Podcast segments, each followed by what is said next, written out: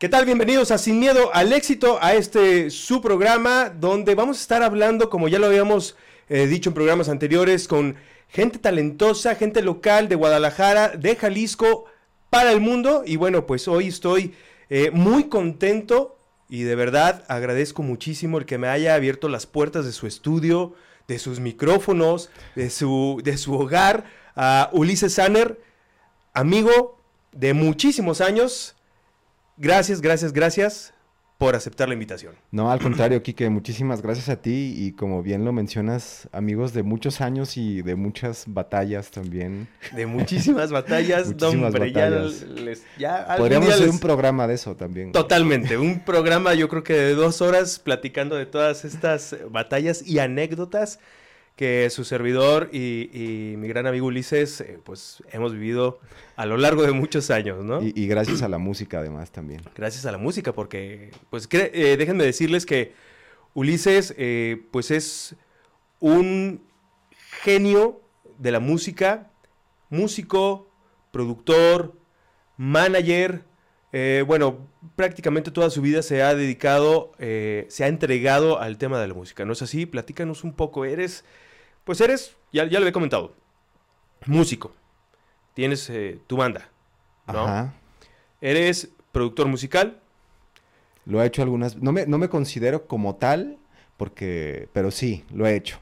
Lo he hecho. Tienes tu, tu, productora que es Equal Music. Ajá. Tienes tu programa en LATV, que ahorita vamos a platicar un poquito más eh, a grosso modo de, de eso y manager, ¿no? Que ha sido manager de un montón de bandas y actual manager de, Virrey. Ajá, exactamente. Ulises, a ver, hay mucha, mucha tela de donde cortar. Platícanos, ¿cómo, cómo, iniciaste en, este, el tema de la, de la música y de entregarte a la música? Yo creo que como todo fue viniendo de una casa musical, ¿no? O sea, una casa en donde se escuchaba desde Ramón Ayala hasta los Beatles, hasta Zeppelin y después Hombres G y después Fobia y después Caifanes y después un montón de cosas. O sea, hubo momentos en donde había partes en las que te conectabas, ¿no? O sea, a mí desde muy chavito me tocó conectarme con canciones y de repente yo me acuerdo estar en la sala de mi casa escuchando vinilos y ah, yo me imaginaba que estaba tocando esos conciertos, ¿no? O sea, que era lo más, lo más chistoso. Pero yo comencé reseñando discos. O sea, reseñando discos y reseñando conciertos, que esa fue la, el, primer approach que tuve a la música. Después de eso, decidí entregarme al, al 100% al mundo de la música, primero escribiendo, ya que como buen melómano, o sea, siempre me gusta estar consumiendo muchísima música y después también investigando un poco de cómo eran las carreras de esos artistas, cómo era que llegaban del punto A a la Z, que se necesita, como todas esas batallas internas que tienen y decidí tomar esas batallas, ¿no? Es decir, bueno, como toda carrera es complicada, pero la, música, yo creo que lo, lo, que siempre digo es que hace que personas ordinarias vivamos cosas extraordinarias, entonces creo que eso, eso es lo que me ha hecho dedicarme a la música al 100%. Evidentemente el amor, lo que me hace sentir, lo que me ha hecho vivir y lo que aún falta, ¿no? O sea, pero es, es, siento que son cosas con las que se nacen, ¿sabes? O sea... Totalmente. Las, actitudes y las aptitudes. Totalmente, un, un don, ¿no? Que, uno lleva. Ya, ya, lo llevas en la sangre. Sí, exacto.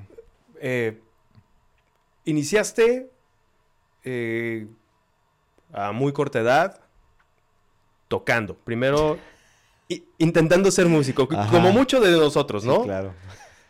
Platícame un poquito de eso.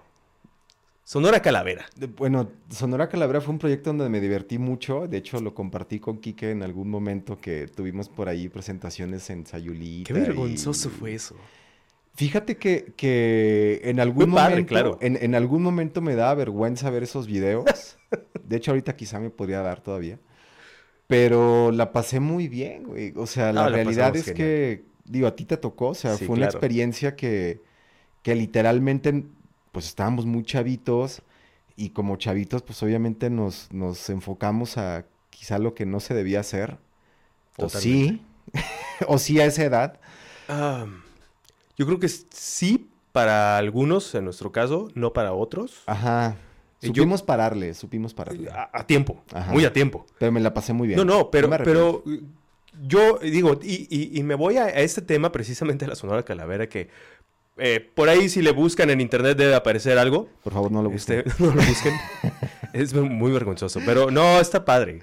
Está padre. O sea, a, lo, que, a lo que voy con esto es, eh, iniciamos con esto y de ahí pocos, o tal vez me atrevo a creer que nada más uno, en este caso tú, dijiste, esto es lo mío. O sea, yo recuerdo ese festival en el que abrimos en Sayulita, de que abrimos entre, sí, que eran 3.000, 4.000 personas. Era increíble. Fuimos teloneros de una banda que no sé si todavía exista, Gran Mama. Existen dos versiones, la original y la que no.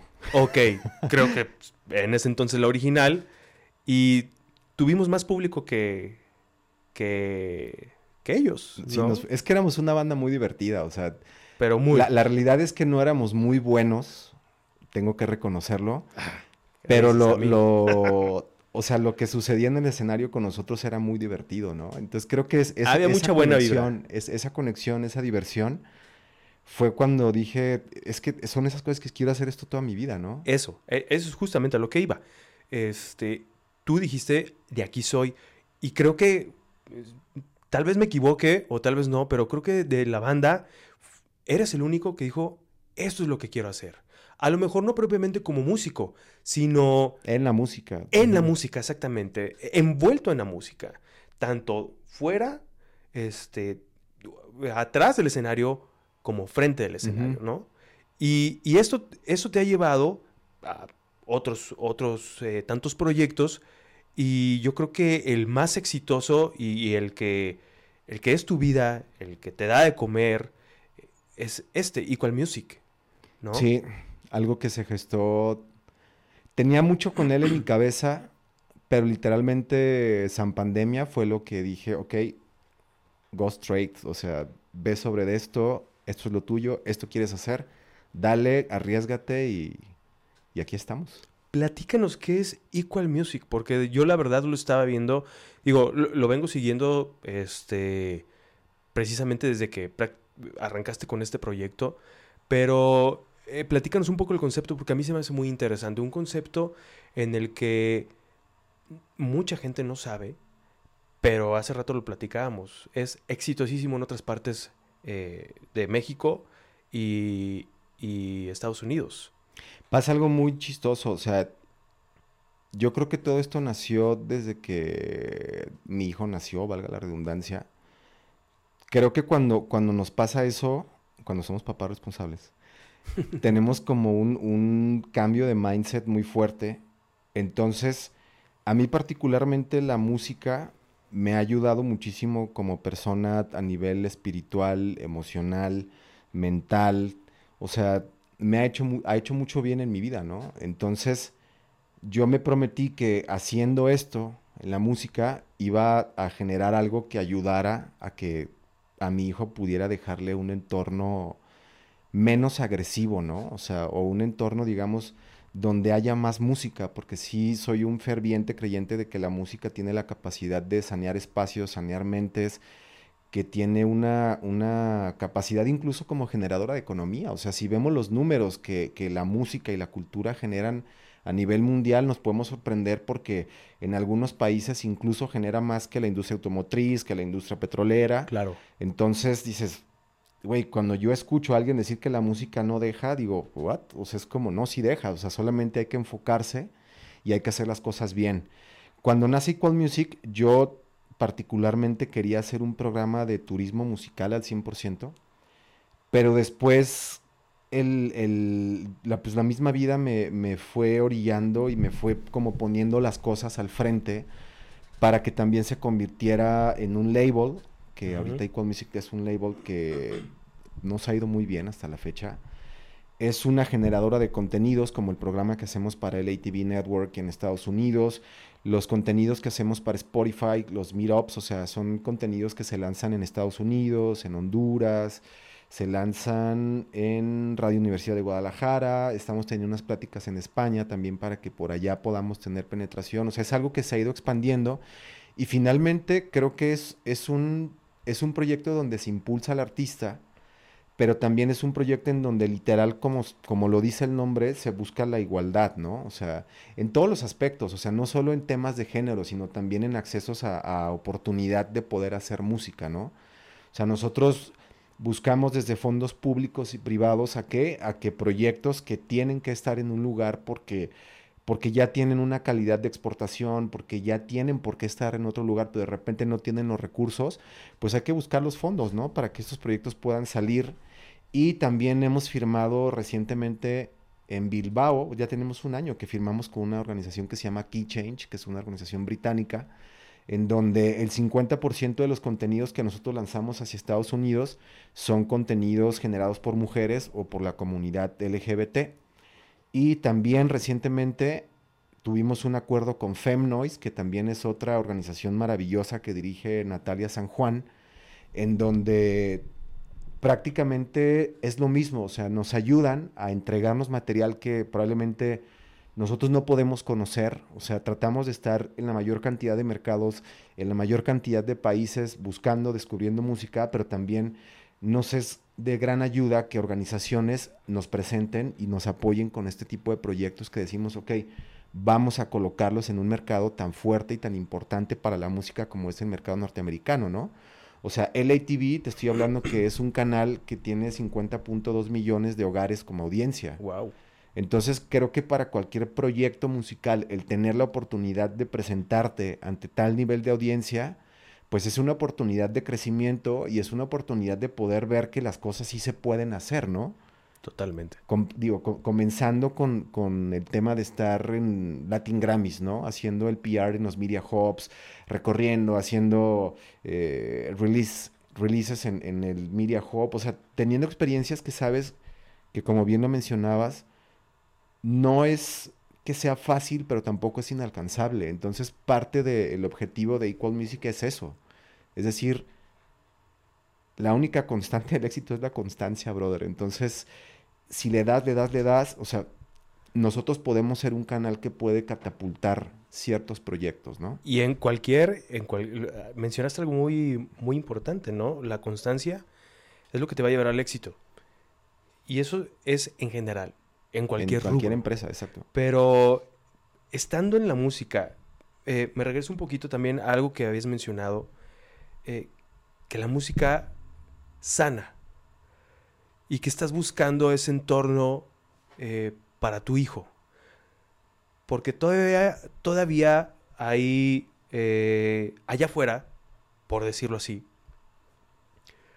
gente que piensa que la onda de la música es el marihuano, el que está de fiesta, eh, totalmente lo, opuesto a lo normal, ¿no? Es que sí lo puede ser, o sea, a lo que voy. Sí lo hay.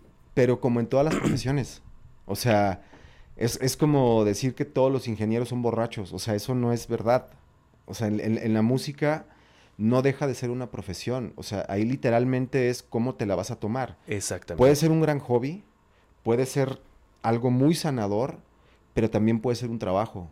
Y también puede ser algo que te dé para vivir muy bien. Claro. Pero como toda profesión, necesitas darle un enfoque de, empresa desde el inicio, ¿no? O sea, debes de tener, ok, quiero estar en el punto F de aquí a cinco años y después me voy yendo así hasta la Z, porque sí se puede llegar, pero la realidad es que insisto, como en todas las profesiones, requiere de mucha constancia, requiere de mucha preparación, requiere de... Yo creo que lo que más da en la música es lo menos glamuroso de la música, como el tiempo en oficina, ¿no? O sea, tienes que dedicarte a hacer un montón de cosas que no solo es música. Y sobre todo nosotros que estamos en el área que es el impulso y el desarrollo de la música hacia mercados internacionales, pues evidentemente nos toca hacer, a mí me, encanta el trabajo aburrido de la música, ¿no? Que también últimamente me he enfocado mucho al estudio de los derechos de propiedad intelectual. ¿Por qué? Porque el valor de los catálogos ha crecido mucho, es un, es un patrimonio que tú heredas, además siendo México uno de los países que más protección le dan en años, porque el compositor muere y todavía tiene 100 años de protección, o sea, me refiero a que la música se tiene que ver como, a pesar de que es un valor intangible, pero se vuelve tangible cuando haces negocio con ella, que en, últimos casos o en últimos años podemos hablar de la sincronización musical, ¿no? ¿Cómo te has topado eh, precisamente con ese tema aquí en el país? Pues que hay mucha desinformación, mucho desconocimiento, pereza también lo tengo que decir, pero fíjate que no es algo exclusivo de México. O sea, he tenido la dicha de, dar charlas, talleres, workshops en, en, diferentes partes del mundo acerca de propiedad intelectual y no es un mal que aqueje solo al músico latinoamericano, o sea, es un mal que aqueja al músico mundial, me refiero en temas de, desinformación. ¿Y esto por qué se daba? Porque hasta antes de pandemia, el músico regularmente decía, ok, mi mayor earning va a ser el en vivo. Cuando de repente se cae el en vivo, es, ok, ¿cuál es mi valor como artista? Mi música. Y ahí es cuando voltean a ver a sus catálogos y dicen, oye, ¿por qué si tengo tantos millones de reproducciones en Spotify, en YouTube, wherever, ¿por qué no estoy recibiendo tanta cantidad de dinero? Y analizas las metadatas de esos artistas y dices, porque no tienes registrado nada, no tienes códigos, no tienes lo necesario para que mínimo lo que te corresponde te sea entregado, ¿no? O sea, así de simple. ¿Qué sabor de boca te ha dejado precisamente trabajar en, esta parte que tú le llamas la parte aburrida de la música? Digamos, el, el tras bambalinas, ¿no? Lo platicábamos eh, eh, fuera, de, fuera de cámaras y fuera de micrófonos. Tu trabajo más que nada se, ha enfocado a, descubrir todas estas, estas bandas eh, o este tipo de música que, que a veces ni por aquí nos pasa. Y no nada más en México sino en otras partes de Latinoamérica y en otras partes del mundo. ¿Qué sabor, qué sabor de boca te deja todo eso? Fíjate que es, eh, yo creo que es una, una sensación, a mí que me gusta lo dulce, o sea, es muy dulce, porque cuando me invitan a mercados musicales y de repente llegan las noches de showcases, esa, esa sensación de llegar a un lugar y escuchar algo que te revienta la cabeza es inigualable. O sea, que llegas y de repente empiezas a escuchar un sonido, una voz, una melodía y dices, pero ¿qué es esto, güey? O sea, eso, eso no, no, tiene, no tiene valor para mí, o sea, el, me emociona mucho al grado de que podría decirte que como un niño de 10 años descubriendo un nuevo juguete, o sea, claro.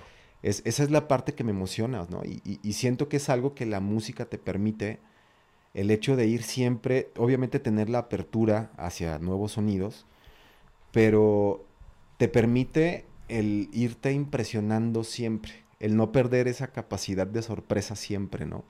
Entonces de repente vas, llegas a showcases y dices, uy, ¿qué es esto, no? O sea, me pasó en España, por ejemplo, con una banda que me encantó, que se llama Alberto y García, con otra banda española de dos, dos chavas que se llama Pimpi Limpusis.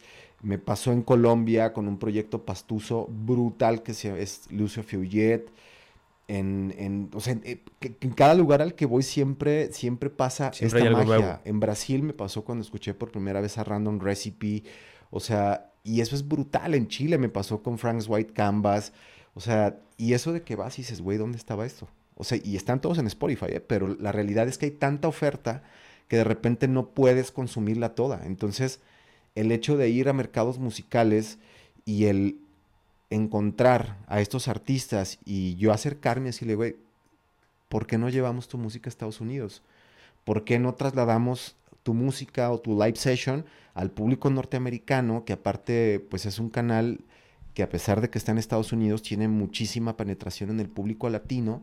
Entonces dices, hay que llevarlo al siguiente nivel, o sea, hay maneras si yo puedo conectarte con eso, siempre lo voy a hacer. ¿Hay más apertura en el, en el público latino en los Estados Unidos que en el propio México? ¿O es diferente? Es, yo siento que es diferente porque allá existe el factor nostalgia. Claro. O sea, es, creo que sí hay un poco más de apertura por el simple hecho de que, no todos, pero la gran mayoría o algunos cuantos tuvieron que salir no por decisión propia, sino porque quizá el contexto los obligó a salir de un lugar que aman. Entonces de repente cualquier cosa que te lleve o te recuerde a ese lugar que amas, pues evidentemente lo vas a abrazar con más fuerza a algo que quizá nosotros tenemos normalizado, ¿no? O sea, probablemente nosotros escuchamos un, un, proyecto de mariachi o de, no sé, música latina y lo abrazamos, nos gusta, pero no sé si, si lo abracemos de la misma manera de alguien que añora estar en ese lugar, ¿no? Creo, creo que no lo sentimos igual si estuviéramos, eh, por ejemplo, en Europa, la comida, ¿no? O sea, sí, sí, sí, por supuesto. O sea, eh, no es lo mismo escucharlo aquí, como, como bien dices, eh, verlo aquí, que a lo mejor este, ver una, un mariachi o ver un norteño en Europa, ¿no? Exactamente. O sea, creo que sí, sí te entiendo y, y, y se abraza, se abraza distinto. ¿Y te imaginaste tú en, en, algún punto de tu vida llegar a donde estás en, digamos, entre comillas, en algún, en este corto lapso de tiempo? Te, te acabamos de ver en los Latin Grammys. Mira, siempre, siempre supe que quería estar en la música. En, ocasiones le he hablado con mi esposa y yo le digo, soy de las pocas personas, y no lo digo con petulancia, lo digo con mucho agradecimiento, que estoy en el lugar donde quería estar cuando tenía 11 años. Solamente que no tenía idea hasta dónde. O sea, si a mí me preguntas incluso hace 5 años, yo no sabía que iba a estar entrevistando a Amanda Miguel, al productor de Te Felicito de Shakira, al compositor de Mark Anthony, a cabrón, tanta gente tan, tan maravillosa en Latin Grammys. O sea, ahí ni, ni de broma me hubiera pasado en la cabeza, o sea, ni siquiera lo tenía en el radar. Pero eso es lo, lo interesante de, de, cuando te dejas llevar también por, por tus pasiones, ¿no? O sea, de repente, obviamente, no solo es dejarte llevar, o sea, no todo sucede por arte de magia, tienes que sí, trabajar un montón. Sí, o sea, sí, sí.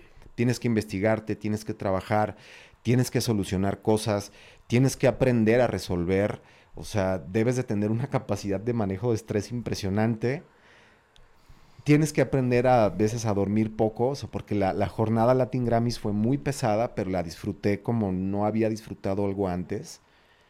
Pero, o sea, digo, güey, ya estoy aquí. Entonces, ¿qué sigue, no? O sea, y esa es la parte emocionante, que dices, ahora, ¿hacia dónde me va a llevar el siguiente año, no? Por supuesto. Y el siguiente año, y el siguiente año. Entonces, esa capacidad de sorpresa es lo que a mí me sigue enamorando de mi profesión. Y, y, tienes que tener una capacidad inclusive psicológica, ¿no? Por el tipo de gente eh, con, la, con, la, que te has topado. Lo comentaste, el, el, eh, esta persona que es quien le compone a, a Mark Anthony, porque pues, obviamente todo mundo se deja ir por el artista, ¿no? Uh -huh. Mark Anthony, pues claro, un cantante fenomenal, que a mí lo personal me gustaba hasta el día que me invitaron a verlo. Y el día que lo vi en vivo dije, wow, o sea, la voz de, de, de Mark Anthony es impresionante, pero... Brutales, sí. Tú, con, o sea, no estás con el artista como tal, pero estás con la persona. Es que estás con el creador. Con el creador, exactamente. Nada más y nada menos que con el creador de, de, de todos estos éxitos. ¿Cómo es el comportamiento de, de, a diferencia del artista, vaya? Yo lo siento más humildes. O sea, siento que hay más humildad de repente con estas personas que son las mentes creativas. Uh -huh. Digo, obviamente también hubo mucha buena onda con, con, todos los artistas que desfilaron en el Media Hub, pero en el caso de los productores, de los compositores, de los ingenieros, o sea, de las personas que están detrás de todo esto, siento que hay como mayor gratitud por ese reconocimiento, ¿no? O sea, puede ser como en unos Oscars, quizá cuando de repente reconocen a un editor, a un fotógrafo, o a, o a, un vestuarista, ¿no? O sea, todas estas personas que hacen que una obra se convierta en lo que nosotros vemos y nos revienta la cabeza. En este caso, entonces escuchamos la música y decimos, ¿what? O sea, como en la entrevista a Lexus, que es, es el productor de Te claro. Felicito de Shakira, que aparte es un chavito colombiano, y yo estaba con él y yo le decía, güey, está, está ¿cómo, cómo rayos wey. hiciste, güey, para hacer esta, o sea, esta canción, güey? O sea, tú musicalizaste el verano en el mundo, güey. Sí, claro. Y una persona así tan simple, güey, me gusta Daft Punk, güey, está bien chido, o sea, de repente funk y no sé cuánto. Y era tan emocionante ver como, o conocer esos procesos creativos y decir, güey, finalmente lo único que, que, yo, por ejemplo, me pude llevar en, después de entrevistar a tantas personas tan grandes en Latin Grammys es que son apasionados, son tercos, como todos nosotros, necios, hasta su madre de necios, pero son personas que también nunca dejan de trabajar. O sea, dicen, ok, mi sueño es este, pero mi sueño no se va a materializar si yo estoy aplastado en mi cama imaginándome que voy a estar allá. O sea, es ok, me visualizo, sí, pero también tengo que hacer todo lo necesario, o sea, tengo que hacer el trabajo necesario que es trabajar al mil por ciento más que quizá otras personas, ¿no? Y ese es todo ese tema que no se ve, que es, ok, sí estás viviendo cosas increíbles, pero también hay muchas cosas detrás, ¿no? Desde temas de salud mental, desde temas de alimentación, desde temas de poco sueño, o sea, que son los, los, algunos sacrificios que de repente requieren ciertas cosas no todos están dispuestos a tomarlos y es respetable totalmente, pero quien sí se avienta al vacío de esa manera, o sea, es algo que yo respeto y admiro mucho, sobre todo en el ambiente cultural y en el ambiente de la música, que es donde me toca estar inmiscuido, ¿no? Qué chingón, qué, qué, qué, me parece una parte muy interesante, ¿no? este tema de, de la música, porque todos estamos acostumbrados a ver, insisto, a la parte del artista, ¿no? La parte que, se proyecta, pero no, a veces no, no, no nos preocupamos o ni siquiera nos pasa por la cabeza voltear a ver qué es lo que hay detrás de. Exacto. Y esa es la parte en la que tú trabajas. Y ese, ese tema es muy interesante. Es que por, de hecho, por eso a mí me, me gusta tanto o me gustó tanto el tema de Latin Grammys. O sea, yo antes sí tenía como una percepción que era un ambiente muy frívolo, que, o sea, muy el mainstream, ¿no? bla, bla. Y sí, o sea, como todo. Pero cuando comienzas a poner todas las carreras en un mismo lugar, dices, güey, pues un doctor regularmente tiene que traer cierta investidura para poder parecer doctor, ¿no? Un, eh, una persona que se dedica a ser, no sé, personal trainer de algo, también, o sea, todos requerimos un disfraz, güey, para estar en un lugar, ¿no? La idea es que te sientas cómodo con ese disfraz. Si con eso te sientes cómodo, dale. O sea, y a mí me encantó eso, que el Latin Grammys se reconoce a toda la industria, o sea, no nada más al artista, que obviamente como intérprete, o sea, no sé si por ejemplo alguien que compone música para Mark Anthony o para J Balvin o para quien sea, probablemente en otra voz no funcionaría, o sea, aquí el tema es que todos los que van en el engranaje. Eso, un engranaje. Exactamente, son necesarios para que se convierta en algo.